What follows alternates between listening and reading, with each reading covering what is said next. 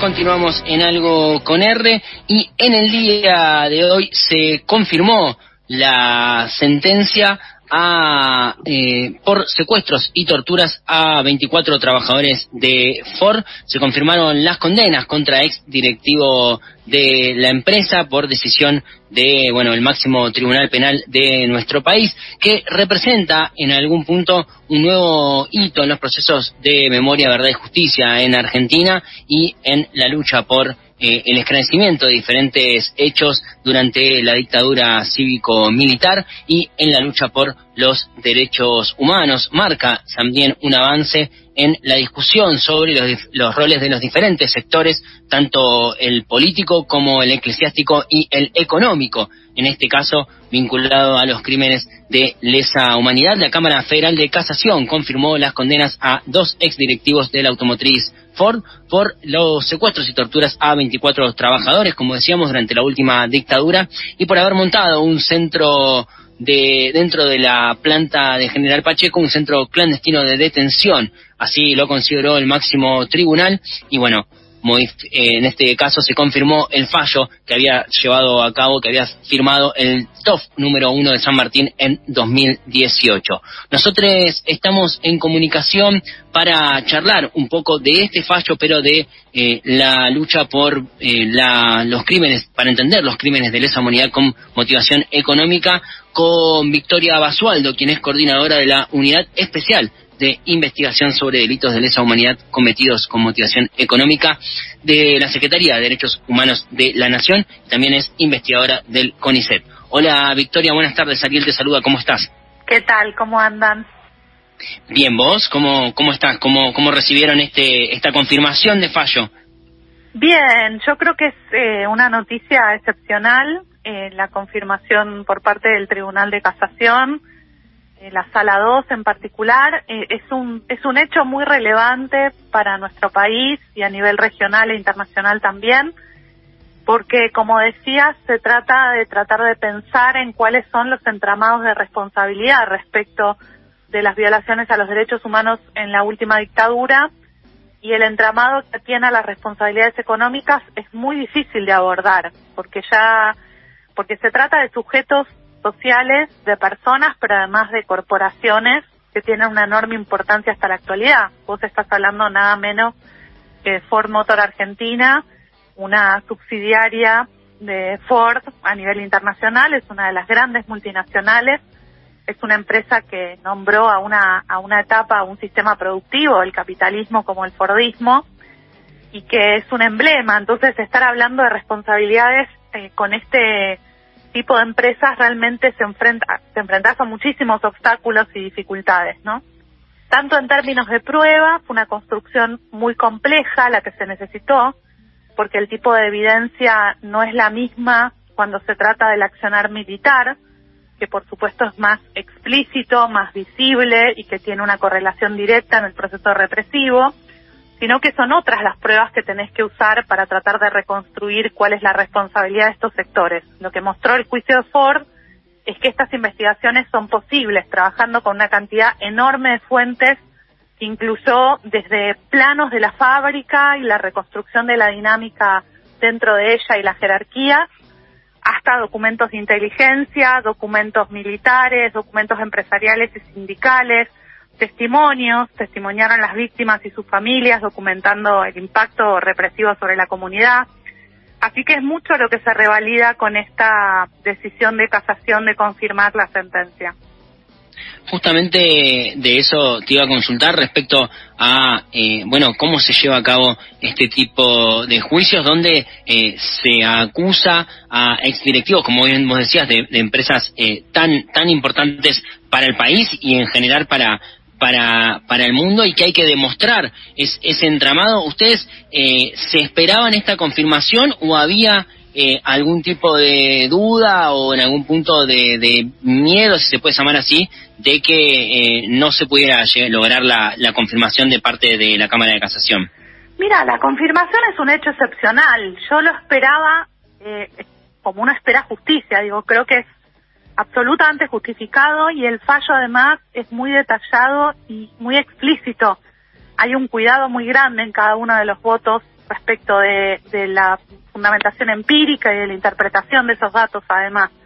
O sea, acá hay una cantidad de trabajo acumulado que tiene que ver con la lucha de las víctimas de cuatro décadas, con los testimonios y las acreditaciones, con una cantidad de prueba documental impresionante, con una cantidad de material incluido en esa causa que realmente justifica cada una de las cuestiones. Pero muchas veces, con estos niveles de prueba tan elevados, hemos obtenido resultados diferentes. Entonces, eh, si, si esperara, digamos, si hubiera justicia perfecta, sin dudas, se tendría que haber esperado esta sentencia, pero en un sistema judicial al cual le cuesta mucho digerir estas causas, como vos decís además, estas causas requieren un trabajo enorme de conformación. Esta, este caso, el caso de Ford y el caso, otros 24 casos de empresas fueron investigados en un proyecto muy grande que se hizo entre 2014 y 2015, que consolidó décadas de investigaciones sobre distintas empresas en todo el país. Fue un proyecto llevado adelante por la Secretaría de Derechos Humanos, el Programa Verdad y Justicia, Flaxo y el CEL. Y un equipo de 20 personas, eh, en, el cual yo participé en la mesa de coordinación, llevó adelante una investigación sobre 25 empresas de todo el país y encontró patrones clarísimos de involucramiento de estas grandes empresas en los procesos represivos. Ahora, hacer esos trabajos lleva una energía inmensa, porque implica meterte en archivos de inteligencia, implica diseñar metodologías para leer esas fuentes, para ponerlas en vinculación con otras, implica la búsqueda y acumulación y puesta en común de documentos judiciales e implica la construcción de criterios de responsabilidad.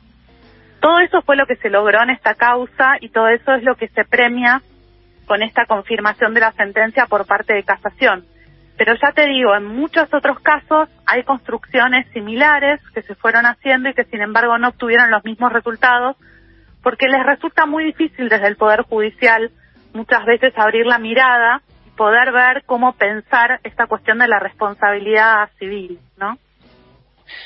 eh, resulta eh, impresionante cuando relatas el laburo que, que, se hizo, que justamente era eh, lo que lo que nos interesaba también charlar con vos, digo, más allá del fallo en particular, eh, porque en parte lo que está en juego es eso, ¿no? Es como poder rediscutir la, lo que vos mencionabas, la responsabilidad de diferentes sectores y, y el, el entramado de relaciones entre quienes decidían dentro de la cúpula militar y, responsables de, diferentes sectores de, la sociedad y del poder económico, que también es algo que muchas veces se, se trató de decir, ¿no? Eh, la dictadura implicaba un proyecto de país y un proyecto económico que, bueno, por supuesto tenía correlato en eh, los dirigentes de, diferentes empresas. Eh, ¿Hay también, o, sea, otros juicios pendientes? ¿Este fallo podría sentar precedentes? ¿Cómo, cómo es la situación Hay una gran cantidad, tal cual, como decís, hay una gran cantidad de juicios pendientes por delitos de lesa humanidad en distintos lugares del país. Estas 25 empresas que te mencionaba están en seis regiones distintas del país. Tenemos empresas de todas las actividades, varias de ellas son multinacionales, como es el caso de Fiat, de Mercedes-Benz o de Ford. Hay otras multinacionales como el grupo Techint, el grupo Asindar, que hoy es ArcelorMittal, hay además otras empresas como Loma Negra, como los ingenios azucareros del norte del país, Ledesma en Jujuy, los ingenios en Tucumán, como la Fronterita y la Concepción también, entre otros, que no estuvieron en el informe pero que están, está Las Marías en Corrientes. Hay una amplitud inmensa de casos bajo investigación en nuestro sistema judicial y como vos decís, sí, yo creo que hay una, un derrame o hay una experiencia acumulada en la causa de Ford costó mucho al principio que los jueces entendieran por qué teníamos que hablar del sistema productivo, ¿no? Los trabajadores empezaron a contar a dónde trabajaban, de dónde se los llevaron, y eso les permitió ver lo que implicaba un secuestro en un lugar de trabajo. En primer lugar, lo que implica que vayan y te saquen del lugar a donde vos vas a trabajar y el resto de los trabajadores vea cómo te secuestran a plena luz del día y frente a todos los demás con total impunidad. Lo que significa que te lleven a un espacio dentro de la planta y te torturen allí y te lleven en una camioneta de Ford, lo que implica que las Fuerzas Armadas coman en, en, en el predio de Ford, les den alimentos, les den nafta, les den asistencia, les den información, lo que significa que aquellas esposas de los trabajadores secuestrados cuando iban a reclamarle a los militares, los militares le mostraron listas con el logo de Ford, con todos los nombres listados allá abajo, ¿no? implicó que cuando los trabajadores fueron secuestrados en el lugar de trabajo, muchos de ellos recibieron telegramas de despido, como si hubieran abandonado sus puestos de trabajo y nunca más pudieron volver a trabajar en Ford y quedaron además incluidos en listas prohibitivas, que llegaban las informaciones rápidamente al resto de las fábricas y no podían conseguir trabajo. Siguieron con libertad vigilada durante años. Toda esta reconstrucción que nosotros hicimos durante el juicio, digo nosotros porque es un trabajo interdisciplinario, de los abogados junto con equipos de investigadores. Varios de nosotros testimoniamos en el juicio como testigos de contexto, como testigos expertos. Se hicieron además inspecciones oculares a la planta, a las comisarías a donde llevaron a los trabajadores, al quincho mismo, que funcionó como centro clandestino de detención dentro de la planta de Ford. Y yo creo que todo este proceso fue un enorme aprendizaje para todas esas otras causas a las cuales vos referías y que efectivamente están en curso en este momento. Victoria Basualdo, al aire de Algo con R, estamos eh, dando cuenta del proceso previo, del laburo previo que se hizo para llegar a lo que fue la confirmación de la sentencia contra ex directivos de Ford por eh, crímenes de lesa humanidad en la última dictadura. Eh, por todo lo que relatás, es claro en los objetivos de disciplinamiento para con los trabajadores. Imagino también eh, muchas cuestiones vinculadas a la militancia sindical dentro de esos espacios, uno, uno supone eso. ¿Qué otras cosas eh, que llamaron la atención encontraron al investigar sobre bueno los objetivos que se perseguían desde estas cúpulas dirigenciales eh, para llevar a cabo estos crímenes? Mira, es muy importante lo que decís. La sentencia del 2018, que se confirma por casación, la sentencia decía que había un objetivo común en, en, esta alianza militar empresarial y que el objetivo común tenía que ver justamente con esto que mencionabas, ¿no? Con el activismo sindical, con el poder de los delegados y las comisiones internas.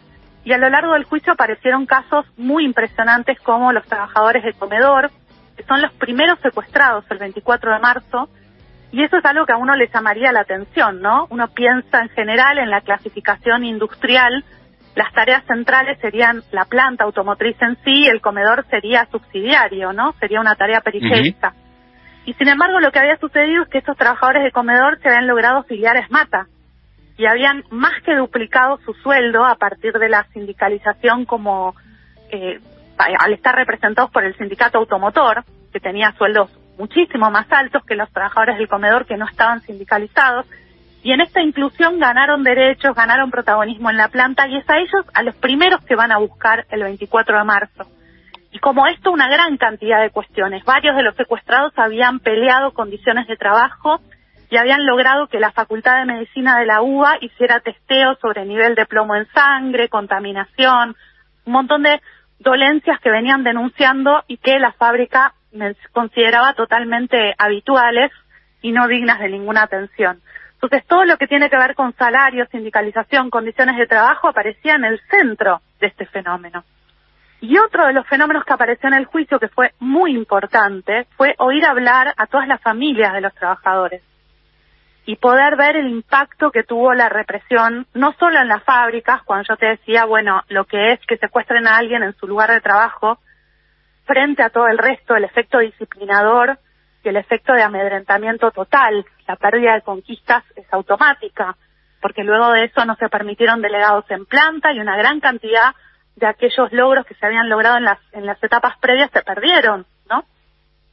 Pero además el impacto comunitario. Escuchar a las esposas de estos trabajadores que tenían que recorrer distancias incontables, tenían que mantener a sus hijos, muchas de ellas tuvieron que salir a trabajar segundo o tercer trabajo para lograr mantener su casa, mientras trataban de entender qué era lo que había pasado y a dónde los tenían que buscar a sus maridos, y mientras se tenían que enfrentar a realidades terribles, requisas en las cárceles, enfrentar a militares, y además el impacto a los hijos, hijos e hijas, que dieron testimonios tremendos, que dan una, una imagen también de por qué es tan fundamental escuchar estas historias. Parecen historias del pasado y en realidad los efectos están muy presentes entre nosotros y nos hablan de la importancia de la acción sindical, de la organización obrera, pero además de las tramas comunitarias, ¿no?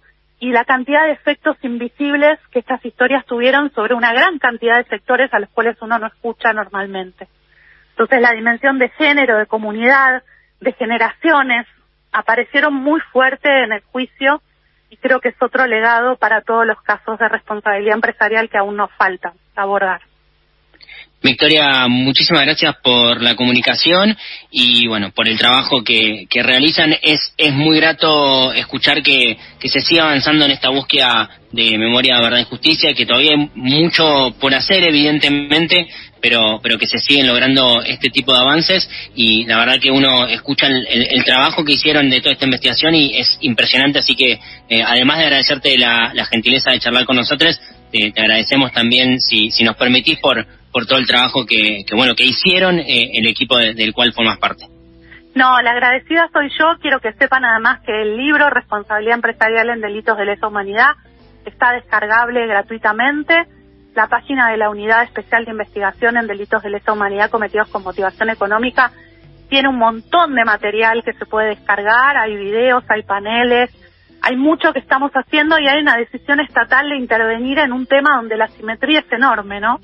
Porque son trabajadores víctimas que tienen muy poco poder y son enormes corporaciones que no han dado respuestas en todo, todo este tiempo y que no parecen registrar esta problemática.